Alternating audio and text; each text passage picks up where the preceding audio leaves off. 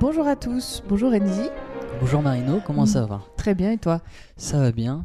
Nous revoilà sur Fréquence Orange pour l'émission Harmonie de musique classique. Aujourd'hui, nous allons euh, vous parler d'un compositeur euh, exceptionnel qui est Franz Schubert. Oui, Franz Peter Schubert qui est né en 1797 et décédé en 1828. Donc c'est, euh, il s'inscrit un peu dans la lignée de Beethoven. Disons qu'il va beaucoup s'inspirer de son travail pour pouvoir créer des œuvres bah, propres à elle-même et un peu en dessous euh, pas péjorativement, mais dans ce qu'on pourrait penser de la noirceur du romantisme.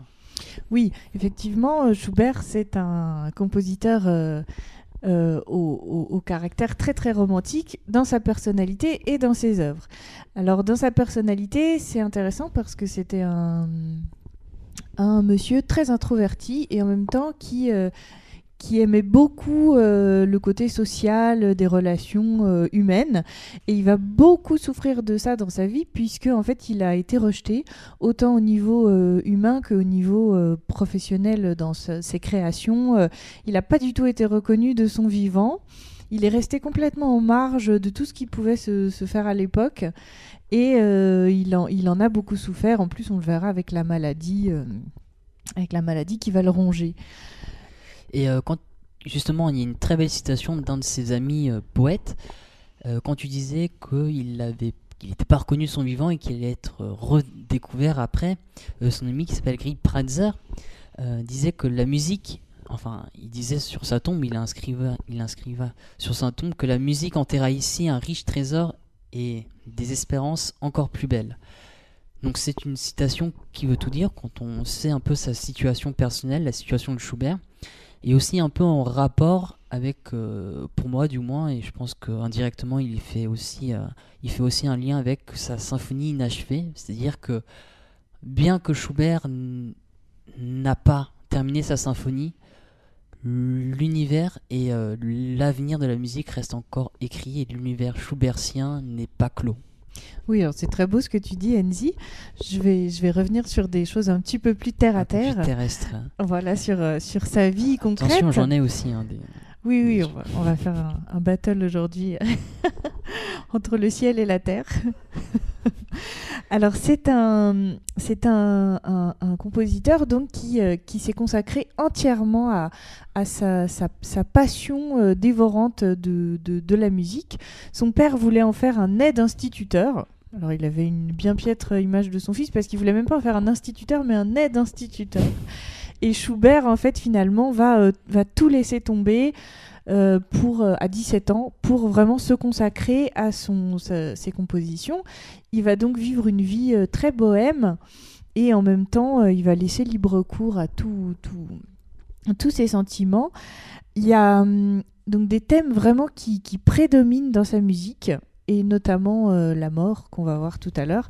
Alors la mort de façon pas du tout péjorative parce que euh, Schubert avait une relation vraiment euh, privilégiée avec cette mort du fait de sa maladie et euh, du, rejet finalement.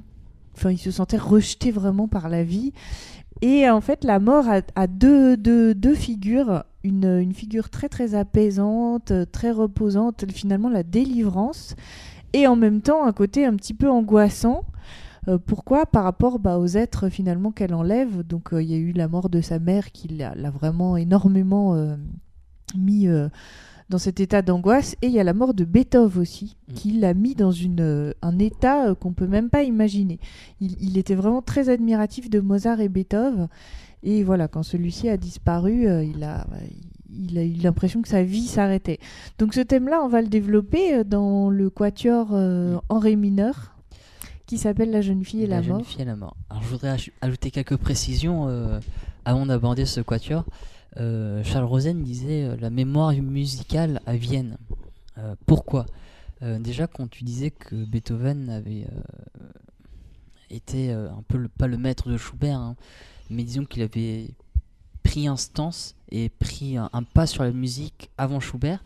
C'est vrai que quand on regarde et quand on se penche un peu plus sur cette ville de Vienne qu'est-ce qui vient et la succession des compositeurs se fait par Haydn, ensuite Mozart, ensuite Beethoven, et euh, bien sûr, après, tout naturellement, vient Schubert. Donc c'est vraiment, vraiment un lignage musical, un lignage de compositeurs très fort.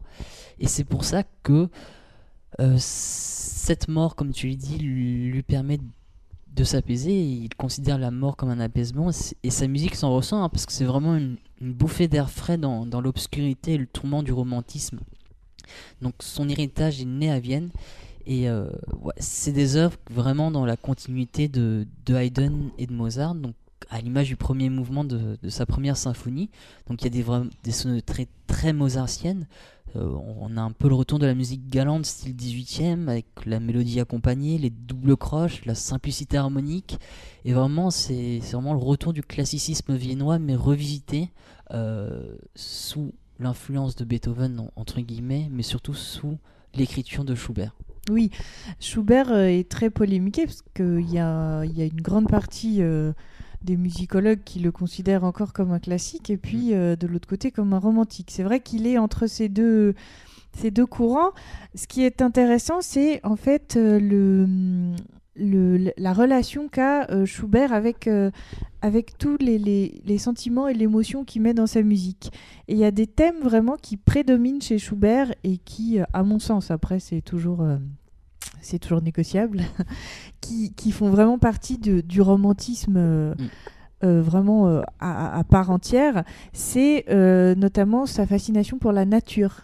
Il a trouvé dans la nature un apaisement, un- un- une, sérénité et en même temps tout un tas d'émotions qu'il met euh, notamment dans ses leads et qui en fait ont été euh, la base de, toute sa création. Donc par exemple l'eau, la forêt, la nuit, la glace, enfin il y a vraiment tous ces éléments. euh, il découvre, il se fascine pour les voyages, tout ce qu'il trouve dans ses voyages et donc il y a tous ces, ces leads allemands. On peut citer La Belle Meunière, on peut citer Le Voyage d'hiver, Le Roi des Aulnes, Le Chant du Cygne. Tous ces leads vont être nourris par sa passion euh, pour, pour ce thème qui est quand même euh, bien ancré dans le romantisme. C'est vrai que la nature est un des piliers de la pensée romantique. Euh, comme tu l'as dit, avec le roi de les zones et c'est le père du lead. hein. C'est vraiment Schubert, c'est vraiment celui qui va annoncer Schumann ensuite par la suite avec ses leads. Donc on a Erl König, le voyage d'hiver avec Winterreise. Euh, et aussi, bah, surtout, on va l'aborder là, euh, Der Tod und das Mädchen, donc la jeune fille et la mort, qui, deviendra par la suite un lead. hein. C'est vraiment euh, un quatuor et ensuite un lead Alors après, non, c'est l'inverse? C'est Alors, l'inverse. D'abord un lead, Un lead et, et, ensuite, un de ce lead va découler le, le quatuor. Voilà, en fait, le quatuor arrivera sept ans après le lead.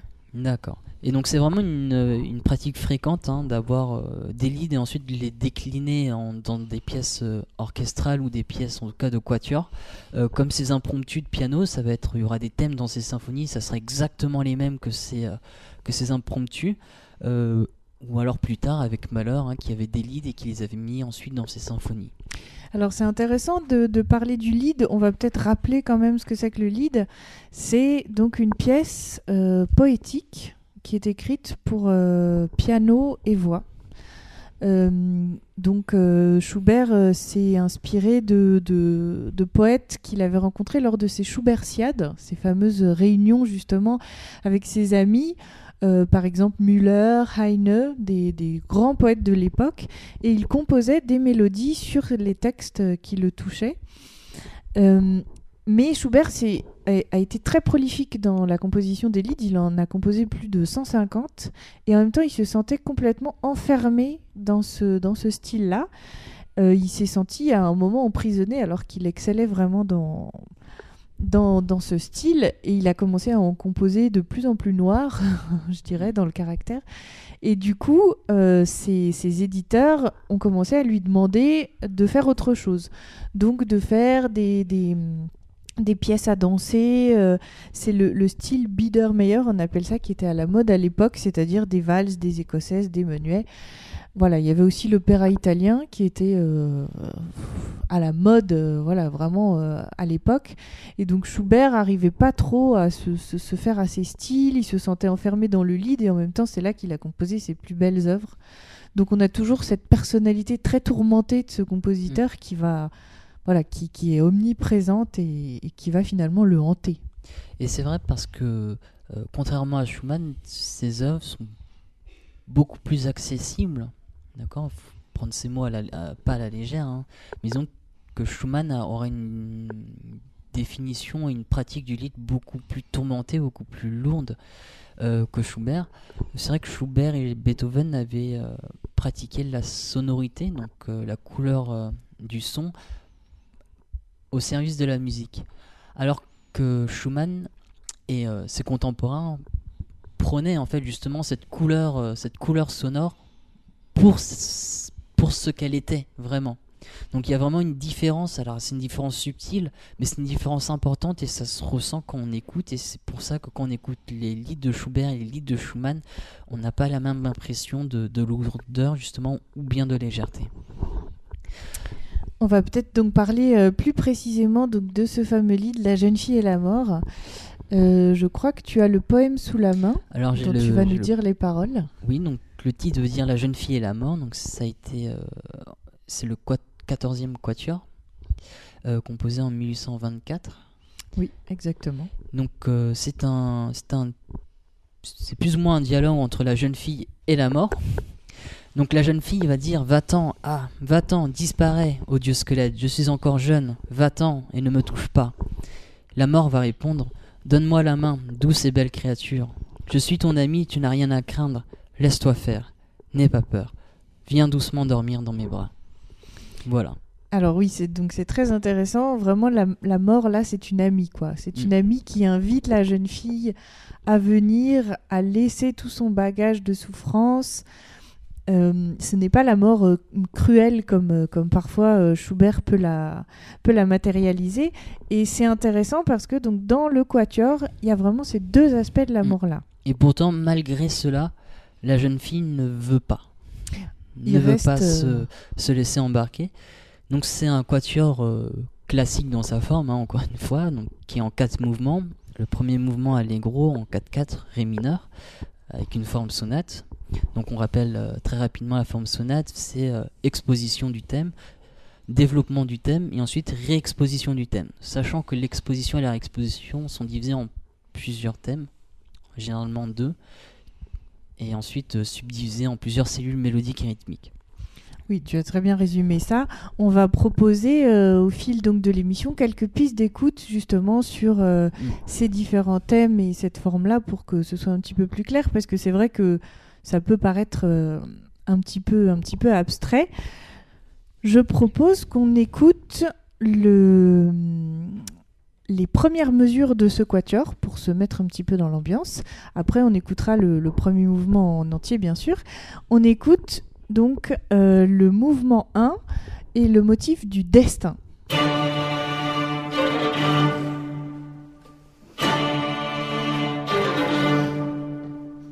Alors ça, c'est vraiment, on, peut appeler ça un petit peu le destin beethovenien. C'est euh, la mort dans toute sa splendeur, mais la mort euh, justement angoissante. Alors, elle est reliée à Schubert, qui donc euh, a eu ses premiers signes de, la syphilis qui se sont,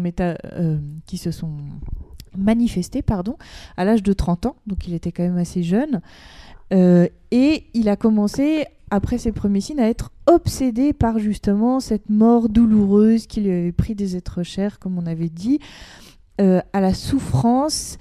Et au fur et à mesure, il a fait tout un chemin et cette mort euh, angoissante va se transformer en euh, délivrance de la souffrance qui ouvre sur quelque chose de meilleur. Alors, avant que tu interviennes, je propose qu'on écoute juste justement ce petit motif qui se transforme en, euh, en délivrance.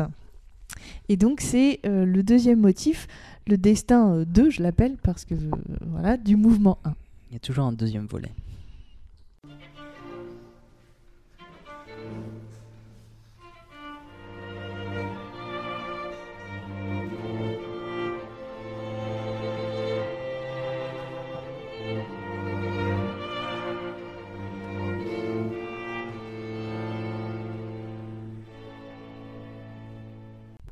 Donc euh, voilà, ces deux, ces deux aspects de la mort qui vont être développés tout au long du quatuor. Oui, alors, tu parlais de Beethoven, c'est vrai que tout au long de, de sa carrière, entre guillemets, hein, euh, Schubert va euh, non pas faire des références à Beethoven, mais va se permettre des libertés quant aux pratiques de Beethoven. Et surtout une en particulier qu'on remarque dans le premier mouvement de ce quatuor, c'est-à-dire l'opposition du mode mineur et du mode majeur. Alors, pour faire simple, le mode mineur, c'est une, c'est une tierce mineure. Généralement, la tonalité est marquée avant tout par la tierce. Donc là, c'est une tierce mineure. Et le mode majeur, bah, justement, par une tierce majeure. Donc, qu'est-ce qui va se passer? C'est-à-dire que là, on va rentrer un petit peu plus dans le détail vraiment.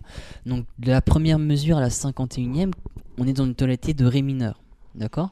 À partir de la 52e à la 82e, on va passer à une tonalité majeure, c'est-à-dire la tonalité de Fa, c'est-à-dire une tierce au-dessus, donc c'est une tierce mineure. Ensuite, de la 83e à la 101e, ce sera un pont modulant. D'accord? Donc c'est euh, le pont modulant, c'est un petit peu un, mini développement, c'est-à-dire qu'il va, euh, voilà, il va, il va installer plusieurs tonalités, plusieurs euh, échelles harmoniques pour pouvoir aboutir à la mesure 102 et on va voir apparaître la, la fameuse tonalité de La majeur qui va tourner au La mineur, donc encore une opposition de mode majeur et de mode mineur sur des tonalités homonymes. Et vous allez vous rendre compte que entre le ré, mineur et le fa majeur, on a une, distance de tierce, d'accord? Donc on passe d'une tierce à l'autre et ensuite on termine sur euh, la dominante. La dominante, c'est-à-dire le, cinquième degré de, euh, de la tonalité. Donc il va passer d'un état majeur, d'un état mineur, ensuite il va revenir à un état majeur par un pont modulant et terminer euh, sur une tonalité mineure, donc la tonalité de la tonique, hein, vraiment de, la dominante, et c'est vraiment à grande échelle, vraiment une, euh, une demi-cadence. D'accord? Et ce qui est marrant, c'est que dans ce cheminement de, de, demi-cadence, il va, transformer un peu cette musique classique, comme on l'avait dit, hein, c'est-à-dire qu'il utilisait ses maîtres viennois comme Mozart, Beethoven et Haydn pour en faire une autre chose. Donc, c'est-à-dire qu'au lieu d'instaurer un quatrième degré euh, entre le 1 et le 5, il va instaurer un troisième degré. Mais dans l'idée générale. Et ça, montre vraiment toute cette, euh, transformation de la musique qu'a Schubert dans son, dans quatuor et dans sa musique. Oui, alors tu parles de transformation, c'est vraiment exactement ça. C'est passer d'un état à l'autre, donc par des tonalités, par des, motifs rythmiques aussi, parce que Schubert euh, joue beaucoup sur le rythme, et qui vont euh, toujours être le, la manifestation de, de cette double personnalité finalement de la mort qui l'habite. c'est intéressant parce que donc la tonalité de ré mineur dont tu parles, c'est une tonalité qui est très triste, vraiment. Mm. Il y a beaucoup de, de, de requiem ou de, de messes pour les morts qui sont écrites dans cette tonalité-là. Donc Schubert est, très doué parce qu'il arrive quand même à la transformer en des passages absolument magnifiques et où on a l'impression d'être au paradis.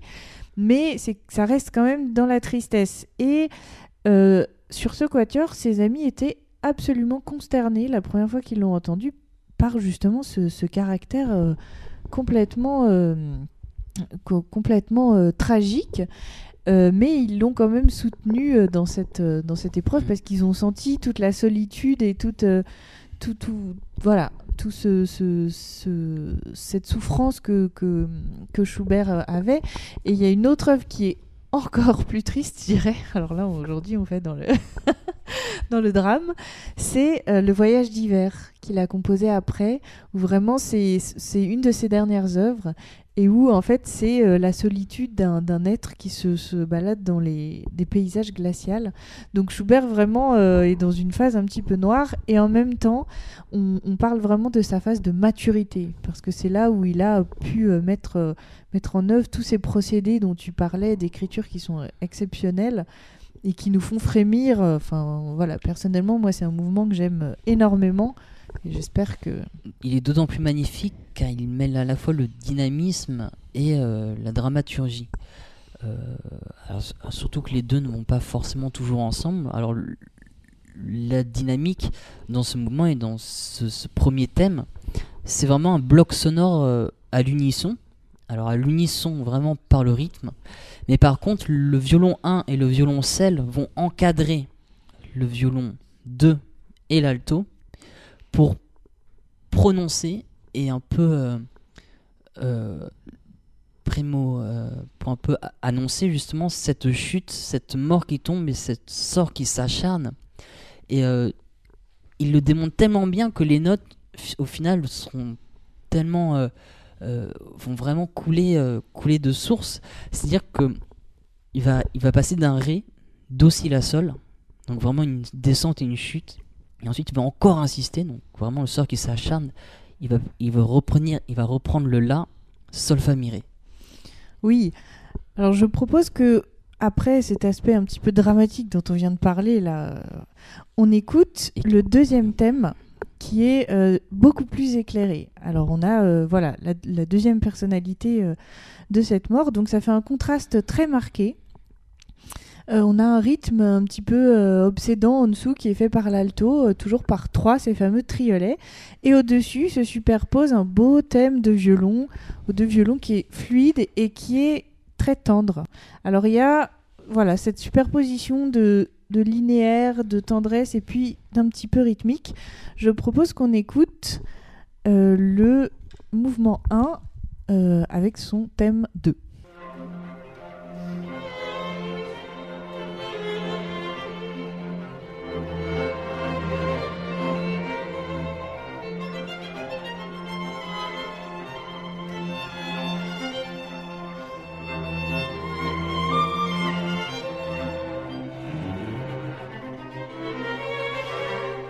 Après avoir écouté ce, beau thème, on, peut établir un petit peu une opposition entre la verticalité du premier thème et l'horizontalité justement du second thème, comme tu l'avais dit.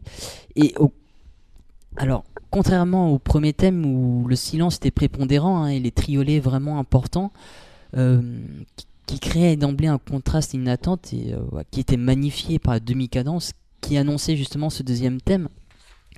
Euh, par opposition, là, la musique est beaucoup plus horizontale, mais le triolet n'en est pas moins important.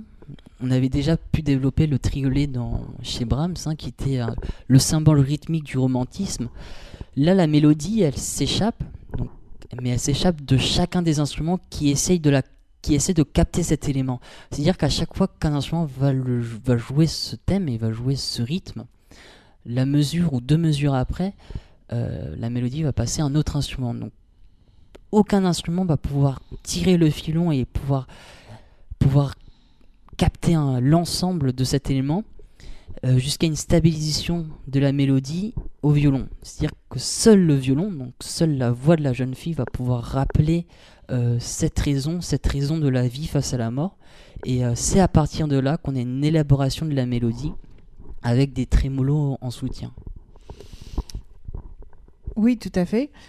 Euh, donc, comme tu disais, ce, triolet, euh, c'est vraiment le, balancement euh, qu'on a au romantisme et à la période romantique. Et c'est en fait un élément qui peut être décliné vraiment pour plein de caractères, puisqu'on l'a au tout début dans ce destin fatal, irrévocable, implacable qu'on ne, peut pas, qu'on ne peut pas changer. Et on l'a dans ce deuxième thème qui est très balancé voilà, presque aquatique, je dirais. On va avoir euh, dans ce, mouvement, après, après cet élément, un, un, développement, je vais y arriver, un développement de, de donc euh, tous ces thèmes. Alors je ne sais pas si tu as quelque chose à, rajouter peut-être sur ce développement qui est assez court finalement dans ce mouvement. Non, pas spécialement.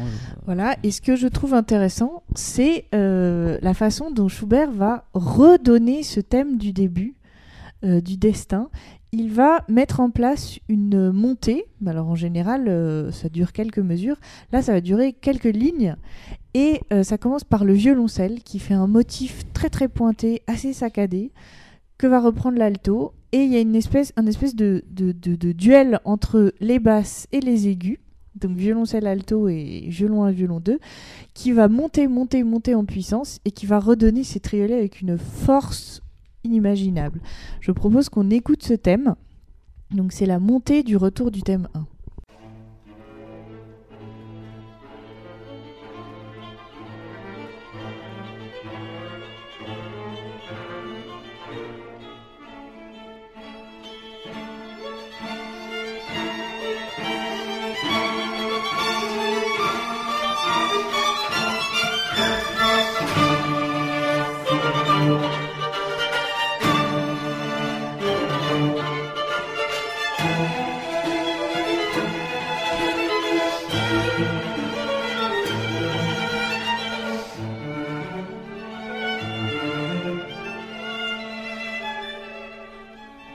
Le mouvement se termine par un più mosso, très très rapide, euh, qui est assez, euh, assez impressionnant aussi, euh, assez endiablé, que, que l'alto amorce d'ailleurs, toujours avec ce motif noir triolet. Et quand, quand vous aurez écouté ce, premier mouvement dans son intégralité, vous remarquerez vraiment l'importance de ce Fa majeur, hein, comme je disais, le troisième degré, qui installe vraiment un autre caractère. hein. C'est un caractère très sautillant, un accompagnement quasi ininterrompu, une pédale de tonique à la basse. Donc, qu'est-ce que c'est qu'une pédale tonique? C'est-à-dire qu'on tient le premier degré pendant une grande partie de la musique. Et un jeu de questions-réponses s'installe. Donc c'est vraiment un retour hein, du classicisme viennois qui s'installe, euh, enfin qui s'immisce dans, dans la mort et entre la jeune fille et justement euh, cette, euh, cette annonce funèbre. Donc ce moment c'est vraiment une démonstration magistrale de technique, de force, mais aussi bah, de l'insouciance de la jeune fille face à, à l'entité, l'entité mortuaire. Alors je vous propose d'écouter donc ce Più mosso dans le mouvement 1, qui finalement est le dernier combat entre la jeune fille et la mort, et au final euh, la jeune fille va céder.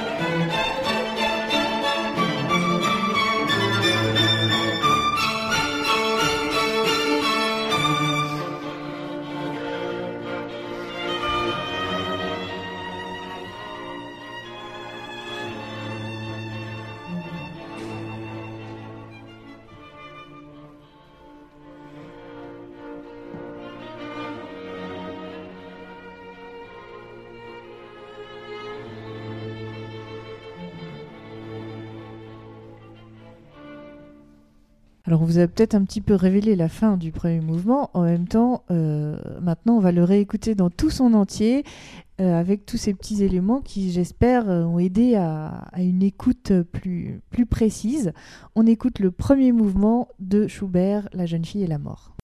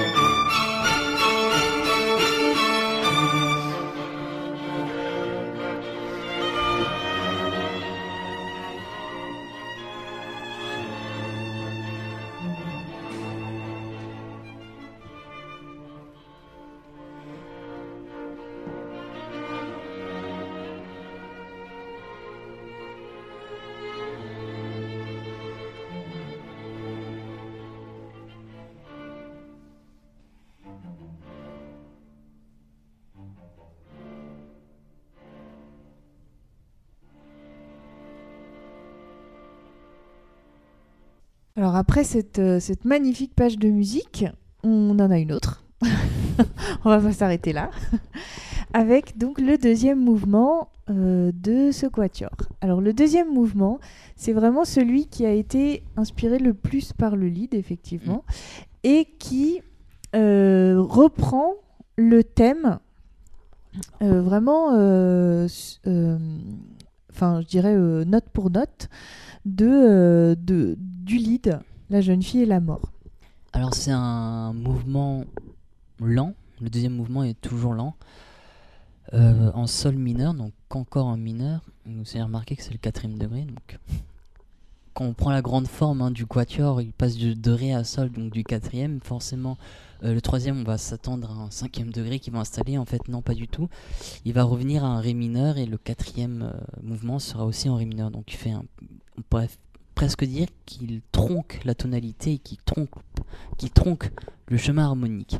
Donc c'est une mesure aussi en 2-2, hein, qui va beaucoup changer euh, la stabilité, bien qu'elle va l'installer dans une autre ambiance. Et contrairement au premier mouvement, c'est une démonstration d'écriture, mais là, pas par la virtuosité, mais par la douceur et par les couleurs. Donc on disait vraiment qu'il utilisait les couleurs au service de la musique. Alors je voulais juste rajouter en fait que ce mouvement, il est euh, sous la forme d'un thème et de variations. Schubert fait souvent ça. Il a repris aussi un autre de ses leads qui est assez connu, la truite, et euh, pour lequel il fait un, un quintet. Peut-être qu'un jour on l'abordera aussi dans, dans une émission, où il fait un thème et variations. Là, le thème euh, du début, c'est vraiment le récit de la mort apaisante, consolatrice, et qui va se décliner en cinq variations. Donc on va juste vous faire écouter euh, ce premier thème, qui est donc très épuré, euh, assez vertical, dans une écriture, dans une écriture finalement très très simple. C'est-à-dire que tout le monde est à l'unisson, en homorythmie, c'est-à-dire le même rythme. Euh, à l'unisson, pardon, pas du tout. Euh, je voulais dire dans le, dans le même rythme, puisqu'effectivement il y a quand même de l'harmonie. Mais c'est un thème qui est assez simple et assez clair. On écoute le mouvement 2, le premier thème.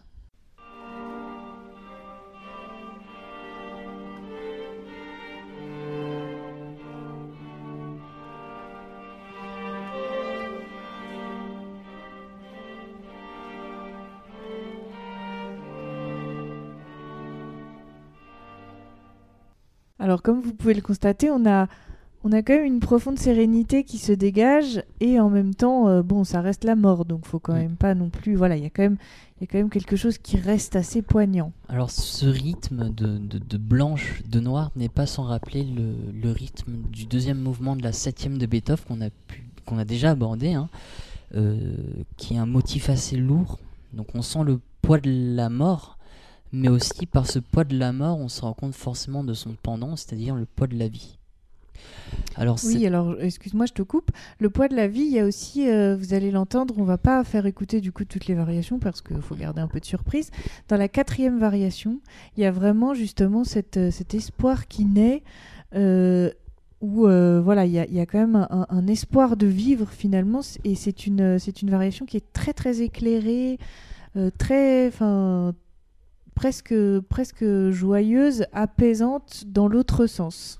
Et euh, pour revenir un peu au thème et variation, très rapidement, qu'est-ce que c'est? C'est-à-dire que le compositeur présente un thème et les variations, bah, qu'est-ce qui va changer justement par rapport à ce thème? C'est des changements rythmiques, des changements mélodiques et des changements harmoniques.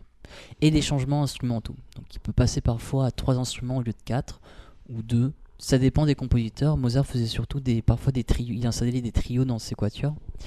Bref, euh, pour revenir à, ce deuxième mouvement, l'introduction est très carrée, hein, comme tu as dit, très cartésienne.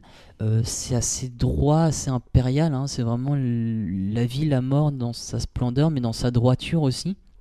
Et euh, pourquoi on ressent ça et comment il va justement essayer de retranscrire cette idée bah, justement par les tonalités et vraiment les degrés. Donc on n'aura pas des tonalités torturées, des chemins harmoniques torturés par la suite avec comme avec comme on peut le voir avec Schumann et ensuite Brahms, mais vraiment il va installer un premier degré, un cinquième, donc il supprime carrément le deuxième, troisième, quatrième degré, euh, dans le chemin harmonique et on revient à un premier degré. D'accord? Donc le chemin est en plus tronqué, hein, donc on va directement à l'essentiel et c'est ce qui permet d'installer ce côté euh, droit.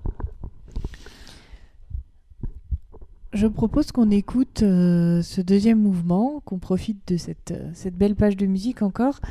Euh, et bah, j'espère que on aura éclairé les auditeurs sur, sur cette pièce qui est magnifique. On a fait le choix de, de, de, prendre le premier et le deuxième mouvement, parce que c'est un quatuor qui est, qui est, très costaud. Mais il faut quand même savoir qu'il y a le troisième et le quatrième mouvement derrière qui sont euh, beaucoup plus rythmés, beaucoup plus euh, énergiques. Et euh, il y avait un musicologue qui parlait de tarentelles de la mort. Tarentelles sont vraiment des danses, normalement, quand on a été piqué par une araignée, on commence à, danser frénétiquement à cause de cette piqûre.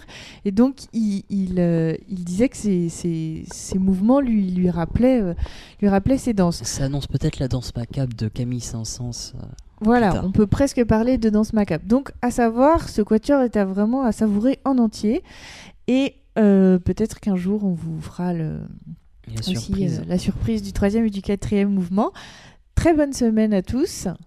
Et on écoute le mouvement 2 de Schubert, La jeune fille et la mort. À la semaine prochaine. À la semaine prochaine.